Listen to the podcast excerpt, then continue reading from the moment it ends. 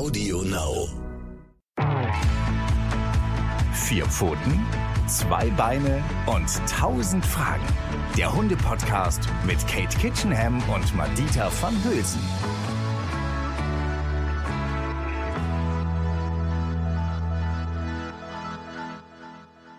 Moin Moin, hallo und herzlich willkommen hier bei Vier Pfoten, zwei Beine und tausend Fragen mit unserer Lieblings-Tierverhaltensexpertin Kate Kitchenham und mir, Madita van Hülsen. Und ich bin heute so verpeilt. Ich sag's dir, ich bin so, ich stehe so richtig neben der Spur oder neben mir. Wahnsinn. Aber Unglaublich. Das, aber ist, so ist es mit Schlafmangel, oder, Madita, wenn man ein kleines Baby kind, hat? Ja, dieses Kind sau saugt mich aus. Aber auch mein Gehirn, nicht nur meinen Busen. Das ist wirklich so. Und ich bin also, nimmt es mir bitte nicht krumm, ihr Lieben, wenn ich mich heute öf öfters verspreche als sonst, weil ist es wirklich so, ich finde manchmal in meinem Gehirn die Wörter nicht. Ich kann mich so gut an diese Zeit erinnern, Matita. Und ähm, ich finde es faszinierend, dass du trotzdem die Zeit findest, dich mit mir zu verabreden, dass wir unseren Podcast weiter aufnehmen können. Also das ist ja, ich hab, mein höchsten Respekt dafür. ich habe ehrlich gesagt, habe ich, hab ich eine beste Freundin angerufen, habe gesagt, hast du kurz mal bitte eine Stunde Zeit? Die habe ich eingesperrt, ganz weit weg in dem Raum, der am weitesten weg ist in unserem Haus. Und jetzt sitze ich hier an meinem kleinen süßen Schreibtisch und habe endlich ein bisschen Urlaub mit meiner Kate und unserem Juhu. wunderschönen Podcast und tausend Fragen, die wir dir heute stellen können. Ja, und wir haben uns ja heute ein Thema ausgesucht, ja. was dich ja, du hast ja nicht nur ein Baby, sondern du hast ja auch ein Pubertier zu Hause, ne? Richtig. Also ein Thema, was dich auch betrifft. Ein, unser süßer Charlie, also ich sag mal, eigentlich haben wir zwei Kinder oder mindestens 1,5 Kinder. Also Charlie ist ja in der Pubertät und das ist wirklich, finde ich, ein grandioses Thema, weil ich glaube, das macht alle verrückt. Also alle kennen das, die schon mal einen Welpen oder vielleicht einen Junghund ähm, zu Hause hatten. Das ist wirklich die ersten, wurde uns jetzt so auch gesagt von anderen Freunden, ne, die ersten ein bis drei Jahre sind schon intensiv mit so einem kleinen mhm. jungen Hund. Und unserer ist in der Pubertät seit Wochen und Monaten. Und das Verhalten ist manchmal wirklich, wo ich mir denke, hä, wer ist dieser Hund eigentlich? Das ist doch gar nicht mehr der Hund, den ich eigentlich total gut am Anfang erzogen habe. Und wann hat das eigentlich alles angefangen? Also hätte ich das irgendwann merken müssen, Kate, dass er in die Pubertät kommt? Und was waren die Anzeichen außer Beinheben? Beinheben, glaube ich, ist so ein Anzeichen, oder? Ja, da weiß man, jetzt dauert es nicht mehr lange und es geht bald los mit der schrecklichen Pubertät. Aber es ist tatsächlich so ein fließender Übergang, ein bisschen wie bei uns auch. Es gibt ja Leute im persönlichen Umfeld, die haben Pubertät nicht selber so doll an sich wahrgenommen. Und dann gibt es welche, die waren die absoluten Katastrophen. Und das finden wir ja bei Hunden auch so wieder. Es ist auch da wieder sehr persönlichkeitsabhängig, wie schlimm das Ganze abläuft. Aber es hat eine relativ neue US-Studie herausgefunden. Es ist auch davon abhängig, wie gut die Bindungsqualität ist. Also Ganz häufig ist es ja so, dass die Leute in der Pubertät verzweifeln und sagen, oh Mann, ey, ich habe so viel Geld und Zeit investiert in einen Welpenkurs, in einen Junghundekurs und jetzt macht dieser Hund doch nur, was er will und hat alles vergessen. Das stimmt nicht. Das war nicht umsonst, denn diese Studie hat gezeigt, dass die Bindungsqualität zwischen Mensch und Hund entscheidend ist, wie schlimm sich die Pubertät äußert. Also die konnten eben halt herausfinden, dass die Hunde weniger trainierbar sind in dieser Zeit und weniger ansprechbar allgemein. Aber die Hunde, die eine besonders gute, stabile Bindung zu ihren Menschen hatten, bei denen war es nicht ganz so schlimm. wie bei den anderen. Also, liebe Leute, das war nicht alles umsonst. Ich weiß, das ist eine harte Zeit jetzt, wenn ihr gerade einen Hund habt in der Pubertät. Haltet durch. Es wird besser und es dauert zum Glück nicht so lange wie bei uns Menschen. Ja, das sagen die bei dem Baby hier auch immer, halte durch, das sind nur Phasen. Jetzt sagst du das bei dem Hund auch schon. Stimmt, das ist ein bisschen fies. Und dann kommt ja die nächste schlimme Phase, ne? Dann kommt die Bauchwehphase, ja, genau. dann kommt die Zahnphase. Stimmt. Also, das ist, ja, nee, das hat der Hund zum Glück ja nicht. Nee.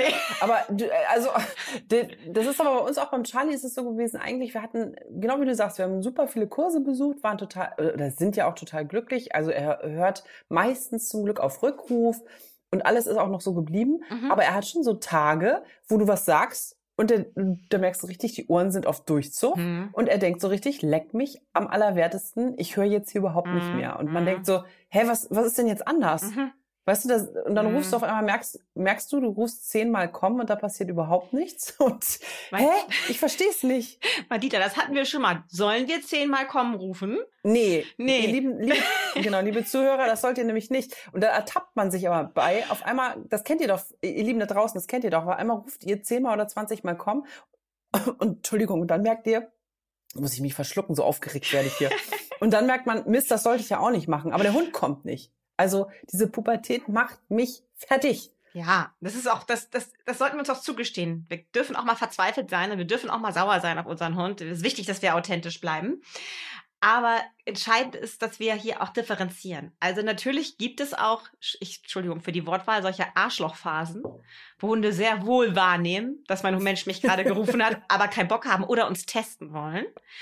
Ähm, ah. Und dann gibt es aber auch wirklich diese Phasen, wo der Hund hormonell so verwirrt ist und so abgelenkt ist von der Welt und was da alles so Aufregendes passiert und andere Hunde und alles ist so beeindruckend, dass er einfach sein Gehirn nicht mehr unter Kontrolle hat und auch seine, seine, ganzen, seine ganzen Körperfunktionen. Das kennt man ja auch, diesen schlachsigen Gang plötzlich den die Hunde haben und die sind so trottelig und wissen nicht mehr genau, wie groß sie sind und rennen gegen einen Baum, was vorher nie passiert ist und später auch nicht wieder passiert. Aber natürlich, es verändert sich ja alles. Also der Hund wächst und das motorische Gehirn muss sich immer wieder neu anpassen an die veränderten Längen von ihr, von den Beinen, vom Rücken. Ähm, ja, der Hund, das, das System wird immer wieder neu, muss sich immer wieder neu anpassen an die veränderten körperlichen Maße aber dann passiert ja noch so viel mehr im Gehirn, allein durch die Ausschüttung der Geschlechtshormone, die dann wiederum andere Prozesse in Gang setzen, die dafür sorgen, dass Und so das kann ich gut verstehen. Ja. da bin ich auch immer ganz verwirrt, wenn hier die Geschlechtshormone wieder hochfahren. Die ja, genau. Das, das Schöne ist ja dabei, dass wir das von uns selber kennen. Wir wissen, wie sich das anfühlt, wenn so ein unausgegorener, unausgewogener Hormoncocktail durch unsere Blutbahn schwappt. Da fühlen wir uns, ich weiß nicht, erinnerst du das auch noch? An einem Tag habe ich mich total cool gefühlt und am nächsten Tag wusste ich nicht, wie ich meine Hände halten soll und wie ich gehen soll, weil ich so voll verunsichert. Also es hat sich immer dieses abgewechselt, dieses so, ey, ich bin cool und oh Gott, was ist denn, bin ich, ich bin der peinlichste, schlimmste Mensch der Welt und ich sehe einfach nur schrecklich aus. Also so eine totale Unsicherheitsphasen und total selbstbewusste Phasen haben sich bei mir abgewechselt, bis man dann irgendwann das Mittelmaß gefunden hat, was realistisch ist wahrscheinlich. Und das ist, geht Hunden auch so. Die reflektieren das nicht so wie wir, aber die stecken da ganz genauso drin. Also es ist wirklich eine Phase der extremen Unsicherheit und der Veränderung. Und entsprechend brauchen sie einen Menschen an ihrer Seite, der sie darin unterstützt und ihnen Sicherheit und Standfestigkeit vermittelt. Mhm. Was ich total äh, interessant finde, was du über die Hormone gesagt hast jetzt, das ist, also jetzt an unserem Beispiel zum Beispiel, bei uns ist der Charlie, der ist ja generell so ein bisschen ängstlich und so ein kleiner Schisser. Und der hatte so eine Phase, da ist der noch viel ängstlicher geworden. Also wirklich von einem auf den anderen Tag, ne, haben wir diesen Hund gar nicht mehr wieder, wiedererkannt, mhm. weil der noch nicht mal mehr rausgehen wollte. Also zum Pipi machen. Der war so irgendwie verschreckt, wo wir dann, da hatte ich dich ja auch angerufen und mhm. gesagt, Kate, was ist mit diesem Hund los? Mhm. Und hast gesagt, ja, das könnte tatsächlich die Hormone sein in der Pubertät, dass sich sowas das Verhalten, was sie eh schon haben, ne, das kann sich dann verstärken. Bei manchen Hunden ist es zum Beispiel Angst, bei anderen glaube ich ähm, leider, sag ich mal, Aggressivität oder sowas. Das kann dann auch noch mal doller werden. Ähm, mhm. Ähm, ist das bei allen Hunden? So mhm, oder da, ist das nur bei manchen Hunden? Erinnerst so? du mich daran? Da musst du gleich nochmal nachfragen, ja, mit der Aggressivität und der Unsicherheit, warum ja, manche Hunde so gerne. reagieren und andere so. Ich möchte nochmal was zu dieser Stressanfälligkeit sagen. Das ist tatsächlich auch so. Die Nebennierenrinde ist in dieser Zeit sehr aktiv und die produziert eben diese Stresshormone. Und da kann es sein, dass Situationen, die der, der Hund vorher völlig gelassen ertragen hat, wie zum Beispiel, ähm, dass da immer diese gelbe Mülltonne steht ähm, und dann steht die am nächsten Tag irgendwie einen halben Meter weiter. Und dann ist der Hund völlig fertig, weil das ist was Neues und was anderes. Also eine Situation, die er als junger Hund gar nicht wahrgenommen hat, stresst ihn plötzlich total. Und das ist eben halt ein Zeichen, dass da andere Organe aktiver sind als vorher und auch später noch. Ähm, also da, da, da das kann, so kann man sich das erklären. Und da ist es eben halt auch ganz wichtig, dass wir mit gutem Vorbild vorangehen, Ruhe bewahren, fröhlich, freundlich bleiben, an die Stimmungsübertragung denken und den Mut nicht verlieren und durchhalten. Ganz, ganz, ganz wichtig. Das äh, darf ich da nochmal reingerätschen. Das ja. finde ich nämlich ganz spannend, weil ich glaube, also ich merke das zumindest bei uns zu Hause, dass es ja wirklich so ist, dass man, wenn der Hund das nicht macht, was man gerne möchte, mhm. dann wird man ja schnell strenger. Ne? Und mhm. ich habe zum Beispiel auch genau das, was du jetzt sagst, das äh, machen, glaube ich, auch viele Leute nicht leider, dass man eben so nett bleibt. Also man soll sich, glaube ich, nicht verändern und man soll auch nicht unbedingt strenger sein, weil mhm. das versteht der Hund gar nicht in seinem ganzen Hormonwahn. Ne? Du sagst mhm. auch immer, eigentlich bleib genauso wie vorher mhm. und werd nicht unbedingt, genau, werd nicht mhm. ähm, als, als Halter jetzt ähm, fieser oder strenger oder anders sozusagen, verhalte dich nicht anders gegenüber deinem ja, Hund. Aber trotzdem reflektiere immer deine Körpersprache. Ich bring mal ein Beispiel. Ah. Es ist, ja, bitte. Es ist ganz, ganz häufig beobachte ich, dass wenn man einen Hund hat, der ist in der Pubertät oder auch ein Hund aus dem Auslandstierschutz und der ist unsicher und bleibt stehen und guckt sich eine Situation an. Dann bleibt der Mensch neben dem ähm, Hund stehen und guckt sich die Situation auch an und macht nichts. Geht nicht weiter und gar nichts. Ähm, und das vermittelt dem Hund, dass wir auch unsicher sind und nicht wissen, was wir tun sollen. Ähm, ich bringe da immer gerne dieses Beispiel, wenn Hunde ähm, auf andere Hunde, auf eine Gruppe anderer Hunde zulaufen, also so locker traben und wir haben es ihnen erlaubt.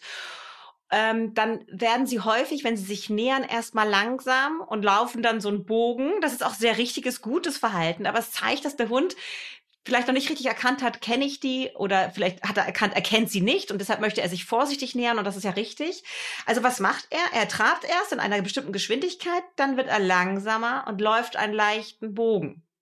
Wenn wir Menschen auf eine Situation zugehen und wir merken, unser Hund ist unsicher, dann laufen wir vorher am Anfang in einer normalen Geschwindigkeit mit dem Hund, dann werden wir plötzlich langsamer und dann neigen sogar wir Menschen manchmal dazu, einen leichten Bogen zu laufen. Und weil wir dieses Verhalten zeigen, ist für den Hund glasklar, mein Mensch ist auch unsicher.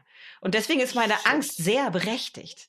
Oh nein. Ja, und deswegen ist es so wichtig in diesen Situationen, einfach weiterzugehen. Ich meine, das hast, mhm. du bestimmt auch schon erlebt, dass die Leute dann echt so stehen bleiben und dich so anstarren und dann, ich sag dann ganz oft, gehen Sie einfach weiter, marschieren Sie einfach weiter und dann geht der Mensch einfach weiter und der Hund kommt mit und ist voll froh, dass der Mensch für ihn die Situation geregelt hat, dass er die Verantwortung übernommen hat und nicht mit dem Hund an der Leine stehen geblieben ist, weil dann steigert er sich schnell da rein, gerade wenn er ein ängstlicher Typ ist und kriegt noch mehr Angst.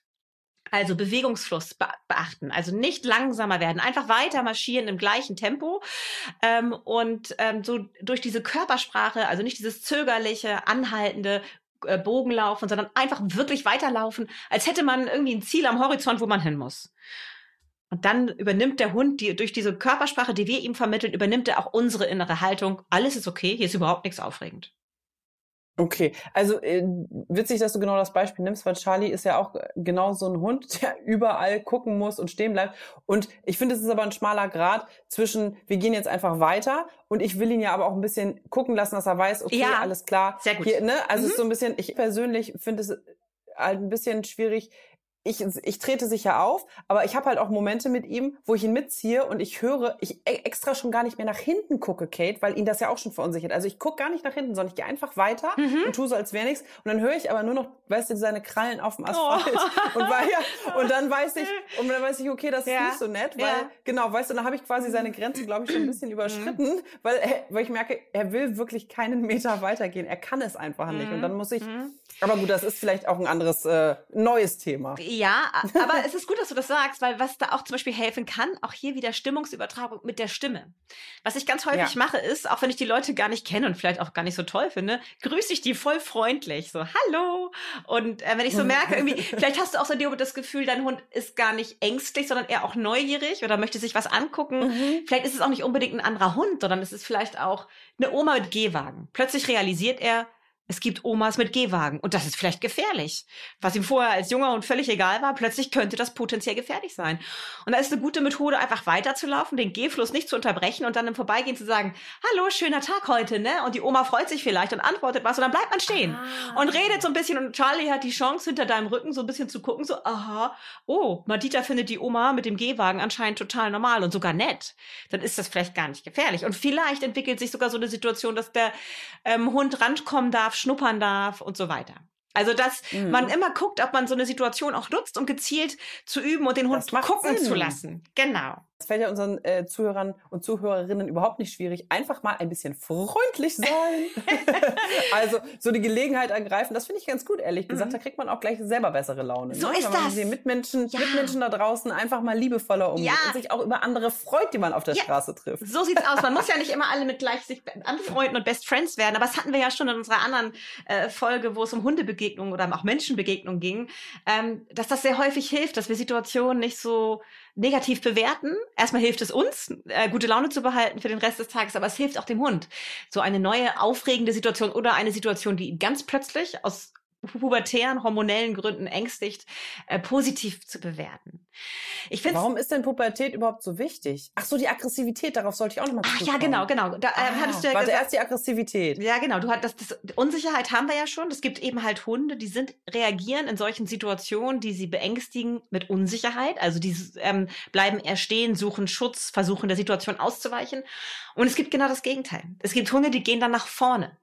Das ist so nach dem Motto, ähm, Angriff ist die beste Verteidigung. Das sind aber häufig auch Hunde, die von ihren Menschen allein gelassen wurden. Also das also zumindest begünstigt das dieses Verhalten, wenn sie das immer wieder merken, dass der Mensch in den Situationen auch selber unsicher ist oder vielleicht ihnen gar keine Rückendeckung gibt oder keine Sicherheit vermittelt, dann ist es so ein bisschen so nach dem Motto, die Engländer nennen das Fighting like a cornered rat. Ähm, also kämpfen oh. wie jemand, der sich in die Ecke gedrängt fühlt. Dann kannst du nur nach vorne gehen.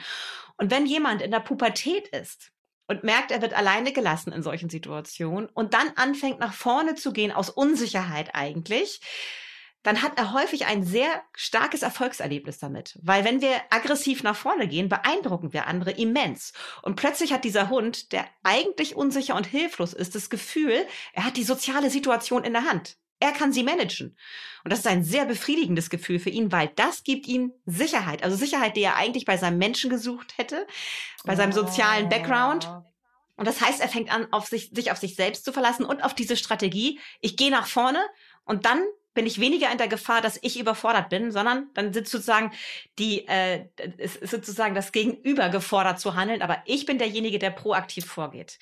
Nein, und dann wird ja. er auch noch bestätigt in ja. Tun ja, meistens, oder? Oft fühlt sich das dann irgendwann gut an, weil das dann wiederum gut was an, ja. mit dem Belohnungssystem zu tun hat. Wenn ein Hund das Gefühl hat, oh, ich habe eine Strategie, die ist erfolgreich und ich kann etwas regeln, was mich vorher überfordert hat, dann ist es am Anfang so ein Gefühl von, puh, cool, das hat gewirkt, ich habe den anderen auf Abstand gehalten, indem ich so nach vorne gegangen bin. Dann wird er dieses Verhalten wiederholen. Alles, was Erfolg bringt, wiederholen Hunde. Das heißt, er wird es wiederholen und er wird mit ziemlich Wahrscheinlichkeit das nächste Mal das Verhalten noch exzessiver zeigen. Das heißt, wir haben hier eine sich entwickelnde Leinenaggression. Das ist so ganz häufig der Anfang, ist sehr oft aus Unsicherheit, weil man nicht weiß, wie man sich verhalten hat. Soll, probiert man das mal aus und dann ist das erfolgreich und dann wird das ausgebaut, ausgeweitet und der Hund eskaliert immer schneller und irgendwann siehst du Hunde, die hängen in der Leine und wedeln dabei weil sich das geil anfühlt. Die können so richtig einen vom Leder lassen. Es ist nicht irgendwie für sie eine doofe Situation, sondern mittlerweile hat sich das Verhalten so verselbstständigt, ähm, dass es sich für den Hund sogar lohnenswert anfühlt. Und deswegen wird es dann wirklich so unkontrollierbar irgendwann gezeigt. Aber der Anfang ist häufig ein Unsicherheitsverhalten. Sind denn Angst und Aggressivität sozusagen diese typischen Sachen, die sich verstärken, oder gibt es da eventuell auch noch andere Verhaltensweisen, mhm. die verstärkt in der Pubertät auftreten, wo vielleicht manche äh, Hundefreunde mhm. denken, was ist das denn? Der isst jetzt auf einmal zehnmal mehr. So wie bei Teenagern, die essen auf einmal zehnmal mehr als vorher und du denkst so, hä, wo geht das alles hin, Leute? Ja, Nein, ich weiß es nicht. Ich weiß, was ich meine. Irgendein ja. Verhalten, wo, wo man sich vielleicht wundert, gibt's da noch was anderes? Ja, das, das, das, das ist gut, dass du es ansprichst, weil da sind wir bei dem Kernproblem des Ganzen angelangt. Weil in der Pubertät finden die wichtigsten Umbaumaßnahmen im Gehirn statt. Welpen sind so unglaublich niedlich ähm, und berühren uns emotional, weil bei ihnen das emotionale Zentrum so aktiv ist. Die stolpern durch die Welt und staunen über alles und finden alles aufregend und toll. Und deswegen sind wir alle so angerührt und lächeln, wenn wir so einen süßen, kleinen, trotteligen Welpen sehen oder ein kleines Kind. Ähm, und das ändert sich dann, wenn sie eben halt in die Pubertät kommen. Dann fangen sie an, Dinge mit Distanz zu betrachten, abzuwägen, was mache ich, was mache ich besser nicht. Und das ist ein deutliches Zeichen, dass nämlich jetzt nicht mehr das emotionale Zentrum sozusagen die Regie innehat, sondern die Großhirnrinde übernimmt die Regie über das emotionale Zentrum. Also da werden richtig so Nervenfasern ausgebildet, die ähm, hier ja so äh, Schwerpunkte im Leben setzen. Und das ist das Entscheidende. In der Pubertät werden Schwerpunkte fürs Leben gesetzt. Der Hund ist also wie so, wie so ein unbeschriebenes Blatt. Er hat zwar mitbekommen aus seiner Junghunde- und Weltenzeit, Menschen sind gut und ich kann Sitzplatz bei Fuß und ich komme, wenn ich gerufen werde. Aber jetzt ähm, werde ich zu einem sozialen Wesen, das seine soziale Stellung in der Welt behaupten muss. Ich muss soziale Strategien entwickeln und ich brauche jetzt nochmal ganz wichtig jemanden an meiner Seite, der mich daran unterstützt, die richtigen Strategien zu wählen und die nicht so guten besser sein zu lassen. Und das ist so entscheidend, weil in dieser Zeit kommt es zu diesen Umbaumaßnahmen. Ich kann es ja einmal ganz kurz skizzieren. Also es startet alles damit, dass zwei Pubertätsgene aktiv werden, die wiederum der Hypophyse sagen, ähm, jetzt produziere mal in den Geschlechtsorganen ähm, ein, also das Gonadotropin-Releasing-Hormon ist das, das wird freigesetzt und das sagt den Geschlechtsorganen, produziert mal bitte jetzt die Geschlechtshormone. Und wenn das losgeht, dann fängt es an, dass eben halt ja es zu körperlichen Umbauprozessen kommt, aber eben halt auch im Gehirn. Und hier ist eben halt entscheidend, was für Erfahrung macht der Hund. Es werden wahnsinnig viele Synapsen abgebaut. Also in der Weltenzeit wurden wahnsinnig viele Synapsen aufgebaut, weil alles ist potenziell wichtig im Leben. Und jetzt kommt noch mal so wie so eine Überarbeitung des Gehirns. Was ist wirklich wichtig? Was macht wirklich Sinn in meinem Leben und was macht nicht so viel Sinn? Es ist so ein bisschen wie die Suche nach dem Sinn des Lebens, nach meiner Ausrichtung. Wie möchte ich mein Leben leben? Ganz ähnlich bei uns Menschen, aber auch bei Hunden. Und bei Hunden ist es dann häufig so, wenn sie Erfolgserlebnisse haben, Erfolgserlebnisse mit Artgenossen jagen, Artgenossen platt machen, dann ist mir eine Karriere als Raufbold auf der Hundewiese gewiss, weil das macht Spaß. Wenn ich da Erfolgserlebnisse habe, möchte ich das immer wieder haben. Und der Hund kommt irgendwann nur noch auf die Hundewiese, um dieses Erfolgserlebnis zu haben. Ich jage jemanden, ich mache ihn platt. Sein Leben wird ziemlich einsam sein, weil alle sofort fluchtartig die Hundewiese verlassen, sobald dieser Raufbold auftaucht. Also hier gilt es, dass man als Mensch Verantwortung übernimmt und den Hund daran hindert, diese Verhaltensweisen aufzubauen. Wie das genau geht, dafür braucht ihr einen guten Hundetrainer. Sonst kannst du mich gleich auch nochmal darauf ansprechen, Madita, wenn wir das nochmal ein bisschen behandeln wollen. Ich, ich, ich, ich, ja. ich versuche schon seit zehn, zehn Minuten oh, mich zu melden. Entschuldigung, Entschuldigung. Ich war, ich war so vertieft.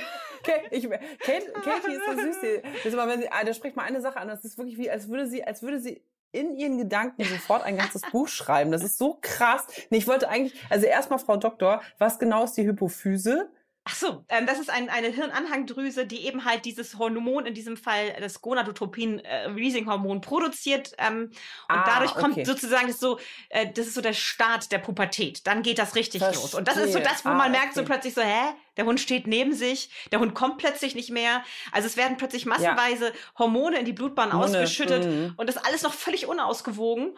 Ähm, und dazu kommen die körperlichen Umbauprozesse, dass der Hund wirklich einfach völlig trottelig und nicht, nicht, nicht, nicht ernst Also eigentlich wirklich wie bei Menschen. Also ja, es ist, sehr, es ist genau wie ja. bei Menschen. Es ist ja. schon vergleichbar. Und was ich auch absolut wichtig fand, dass du gesagt hast, dass er jetzt quasi in der Pubertät, das wusste ich zum Beispiel nicht, alles wieder ein bisschen aussortiert. Das bedeutet ja, dass ich eigentlich in der Pubertät mindestens genauso sehr mit ihm trainieren sollte, wie mhm. ich es mhm. bisher getan habe. Also ich darf nicht denken, ach, jetzt hat der Welpe alles gelernt, mhm. Mhm. sondern genau jetzt müsste, weil sonst sortiert er, also angenommen, ich merke das so ein bisschen, Mm, bei Charlie, weil ich habe ja vorher immer ganz, ganz viel mit ihm gemacht. Dann bin ich schwanger geworden und die letzten Monate, ähm, da kann man ja einfach nicht mehr so viel mhm. machen. Ne? Also mhm. ich konnte nicht mehr mit ihm stundenlang laufen oder irgendwo Bälle werfen, weil ich einfach äh, 100 Kilo gewogen habe und das nicht so möglich war. Okay, kleine Geschichte nebenbei. Aber ähm, ich habe schon gemerkt, dass sich die Bezugsperson bei ihm auch verändert. Ne? Dass, ich habe das Gefühl, ich bin so ein bisschen aus seinem System rausgeflogen, mhm. weil er merkt, ah, die kann ja gar nichts mehr mit mir machen. Mhm. Und ähm, ja, so das ist natürlich total schade. Also eigentlich mhm. müsste gerade jetzt, wo ich am wenigsten Zeit habe, ja. müsste ich jetzt eigentlich total viel mit ihm machen. Richtig. Wichtig ist Scheiße. Ja, aber das, aber das ist total normal. Das geht nicht nur dir so, das ist natürlich verstärkt durch deine Schwangerschaft bestimmt auch so gewesen. Übrigens Bälle werfen in der Pubertät, ganz schlechte Idee.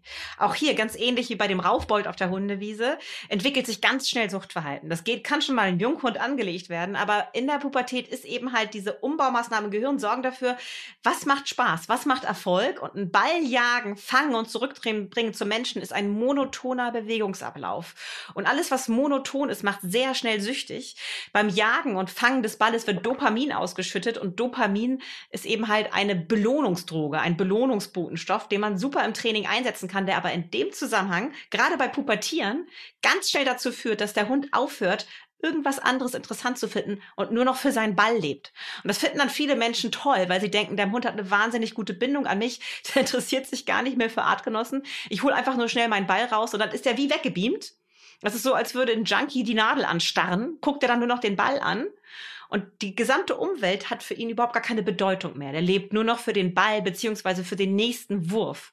Und das ist auch etwas, was in der Pubertät besonders schnell funktioniert. Also Datenautobahnen werden im Gehirn besonders schnell angelegt in der, in der Pubertät, eben weil es zum wahnsinnigen Abbau von Synapsen kommt. Beim Menschen sind es 30.000 pro Sekunde. Ich kann mir das nicht vorstellen, aber das ist, ist die Zahl. Ähm, und wir können davon ausgehen, dass es bei Hunden sich in ähnlichen Dimensionen abspielen wird.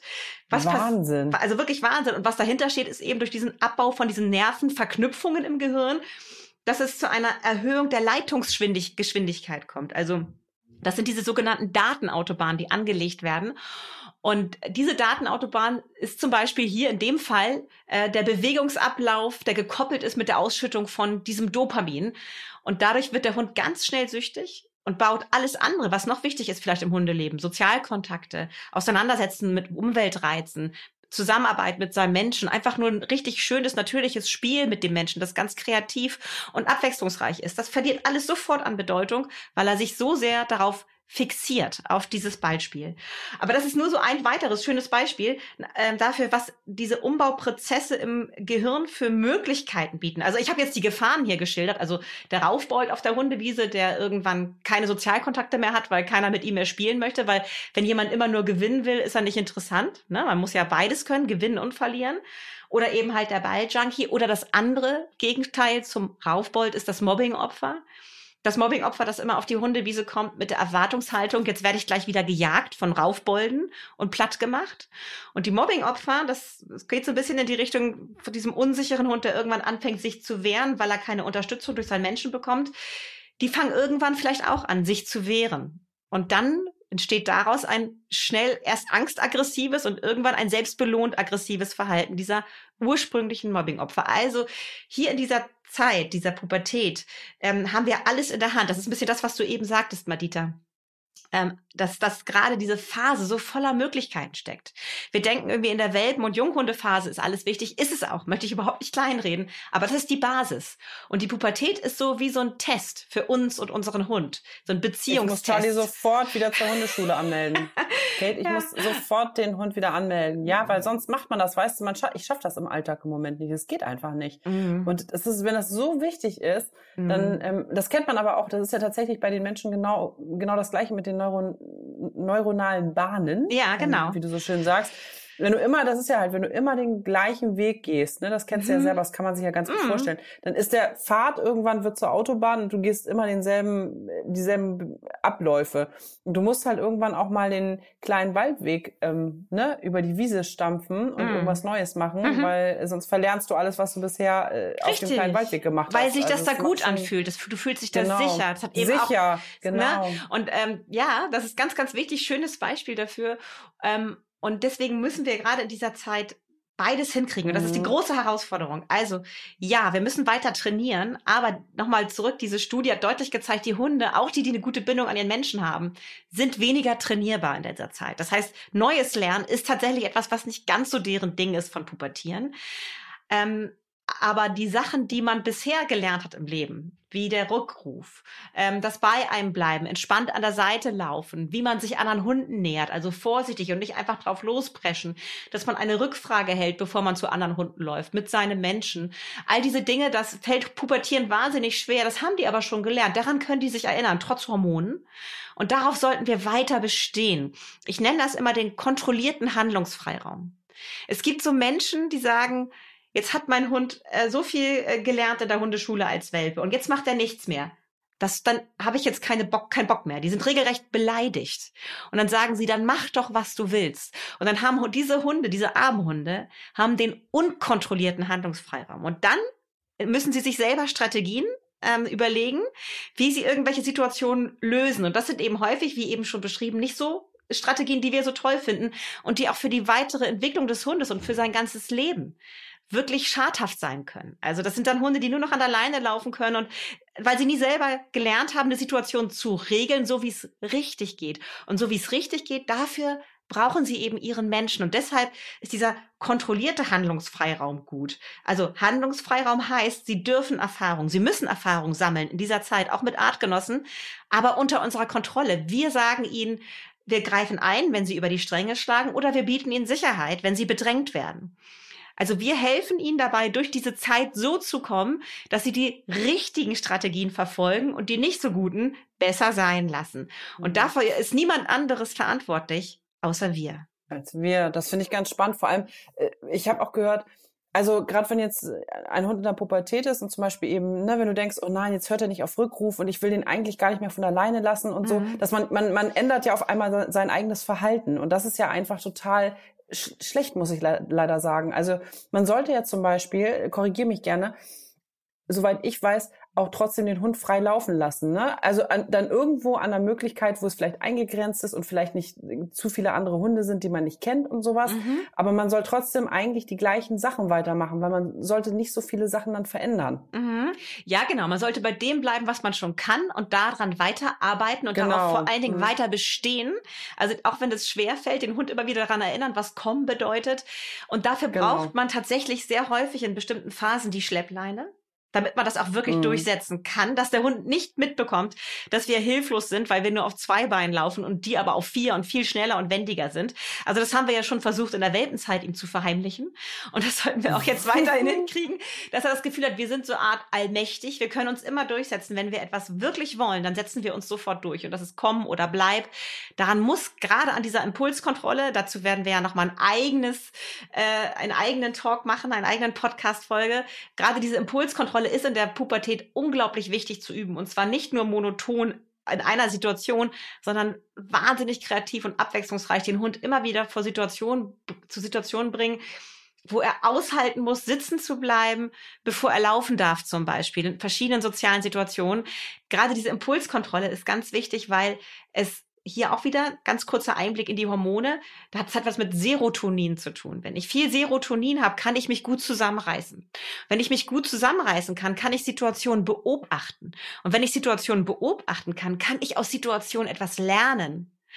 Und dann werde ich ein kluger Hund und ein Hund, der sich angemessen verhalten kann. Wenn ich aber niemals lerne, mich zu kontrollieren und immer überall einfach reinpresche, dann mache ich schlechte Erfahrungen und entwickle schlechte Strategien. Also Impulskontrolle ist aus diesem Grund wahnsinnig wichtig in der Pubertät, daran weiter zu arbeiten. Und ganz wichtig ist hier auch der Zusammenhang zum Testosteron. Gerade die Rüden haben ja viel oder sind ständig unter Testosteronbeschuss, aber auch die Hündinnen. Und umso weniger Serotonin man hat, umso mehr Testosteron hat man im Blut. Also die stehen in so einem Wechselwirkung Ui. zueinander. Das heißt, mhm. wenn mein Hund das nicht lernt, sich, sich zu kontrollieren und Situationen auszuhalten, also Frustrationstoleranz ja auch, sondern immer explodieren darf und immer irgendwas machen darf, unkontrolliert, dann steigt sein Testosterongehalt, weil in sozialen Erfolgsmomenten, zum Beispiel jemanden platt machen, wird Testosteron ausgeschüttet, auch bei uns Frauen. Wenn wir bei Mensch ärger dich, denn, wenn wir bei Mensch ärger dich nicht spielen gewinnen, ähm, dann kommt auch bei uns zum Testosteronschub und deshalb wollen wir nochmal spielen. Wir wollen nochmal gewinnen. Also Testosteron und Serotonin, wenn die unausgeglichen nebeneinander existieren, also vor allen Dingen Testosteron die Oberhand gewinnt, hast du einen Hund, der sich immer schlechter selber kontrollieren kann, immer schneller explodiert und immer mehr gewinnen möchte. Und das, das ist, ist eine auch wieder wie bei Menschen. Ja. Das ist auch wieder wie bei Menschen, Kate. Ja. Die, Typ, die Typen, sag ich mal, die gerne ne, sich nur kloppen, ja. um Erfolg zu haben, ja. die werden das dann auch immer beibehalten, weil das ihr einziges Erfolgserlebnis ist. Ja, ja, so das ist aus. voll logisch. Das ist voll traurig, das ne? Stimmt. Ja, und deswegen sind diese ja. pubertären Hunde auch wie so in so einer, weißt du, wie als wenn sie eine Bomberjacke an, anhaben, rennen sie da auf die Hundewiese. Und nichts gegen, nichts gegen oh, heiße nein, mit Bomberjacken. Nein, das kann sehr gut aussehen. Ähm, ja, das ja, aber du hast recht, das ist wirklich wie bei uns Menschen. Und das liegt eben halt daran, dass unsere Gehirnstrukturen und Hormonsysteme sich gleichen. Das ist bei Hund und Mensch nicht groß unterschiedlich. Und entsprechend ist auch der Übergang ja. von, von Junghund über Pubertät zum Erwachsenentier durchlaufen wir die gleichen Prozesse. Und genau deswegen brauchen wir gute Eltern, und Eltern sind in dem Fall wir Menschen, die den Hund dabei begleiten. Das wäre nämlich meine nächste Frage. Wie lange dauert denn nun diese Phase der Pubertät? Oh, das kann Wann ich dir, ist denn das vorbei? Kann ich dir nicht sagen. Also es ist wirklich bei jedem Hund anders. Große Hunde brauchen länger. Die brauchen ja auch länger, um in die Pubertät zu kommen. Und dann sind sie, stecken sie da ewig drin.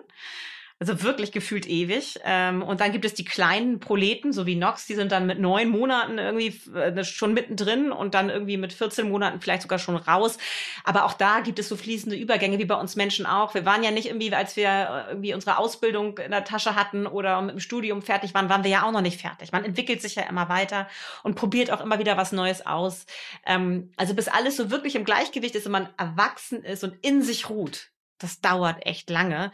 Aber nicht verzweifeln, das ist ja spannend. Ich persönlich liebe die Pubertät. Ich finde das so lustig. Das ist auch was ganz Wichtiges, finde ich. Man darf besonders jetzt den Humor nicht verlieren. Man muss sich mal daran erinnern, wie, wie niedlich und tollpatschig und trottelig sie sind.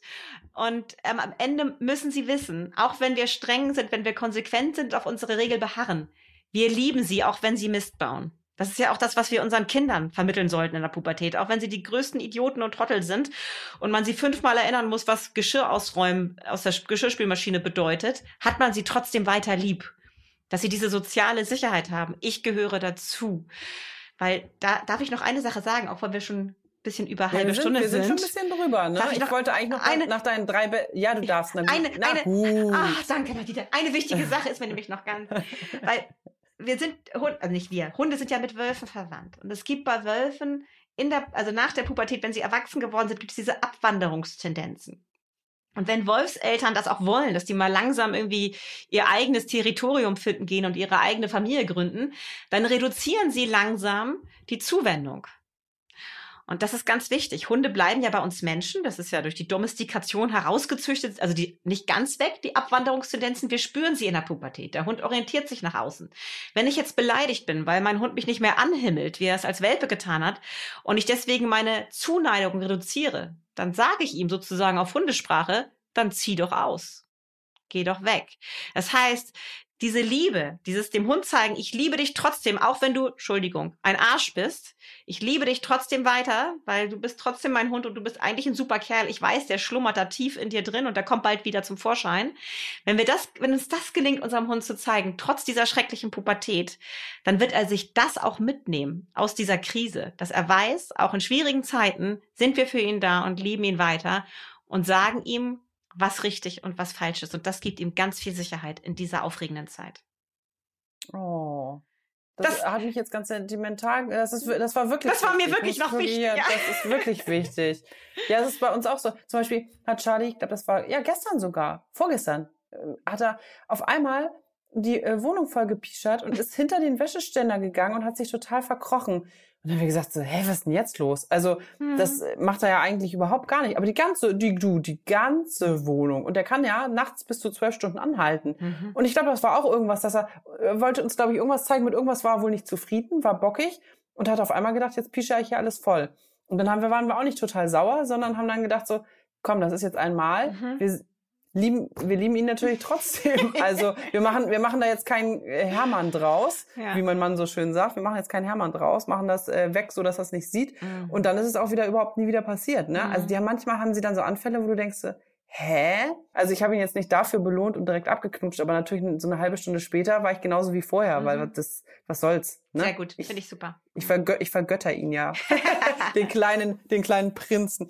Also zusammengefasst, was sind die drei besten Tipps in der Pubertät? Oh, Humor nicht verlieren, ganz wichtig, Leute. Lieb, Lasst ja, ganz, ganz genau. wichtig. Humor nicht verlieren. Äh, versucht es immer lustig zu sehen und nicht, nicht, nicht nachtragend sein. Ganz wichtig, Liebe.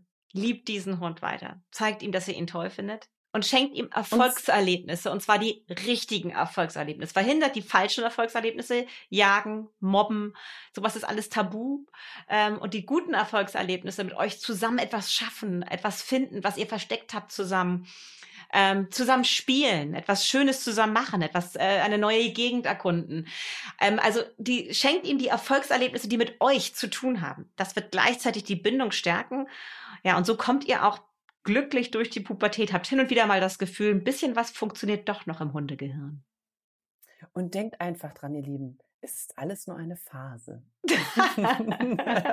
also, falls ihr ne, noch Fragen habt an Kate oder an mich, aber Katie, muss man sagen, ist da wirklich der absolute Profi in äh, Sachen Pubertät und was man alles tun kann, dann schreibt ihr uns einfach. Wir freuen uns immer wirklich ganz tierisch über eure Nachrichten und möchten wirklich jedem Einzelnen von euch helfen. Und ja, hört einfach wieder rein, wenn es hier heißt, vier Pfoten, zwei Beine und tausend Fragen. Und Katie und ich sind am Start und freuen uns immer ja, auf euch. Ne? Jeden Samstag gibt's eine schöne neue Folge. Yippie!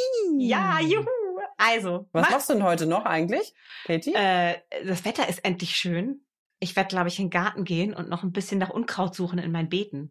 Was darf ich dir gar nicht, schön. darf ich dir sowas erzählen, Madita? Jetzt, wo du dich Nee, immer nur um, um Wickeln, Stillen und, Und, und ich werde, ich werde, ich, ich werde wie immer genau. Ich stehe am Wickeltisch oder oder interessant auch. Ähm, ich wasche einfach Pupu aus Klamotten raus. das ist ja auch mein größtes Wunderbar, toll, echt schön. So, aber äh, zu viele Details. Ähm, hört einfach wieder, hört, hört einfach wieder rein, wenn es um Hunde geht. Hier bei vier Pfoten, zwei Beine und tausend Fragen. Katie und ich sagen Tschüss, ihr Lieben. Bis zum Tschüss. nächsten Mal. Tschüss. Vier Pfoten, Zwei Beine und tausend Fragen. Der Hunde-Podcast mit Kate Kitchenham und Madita van Hülsen.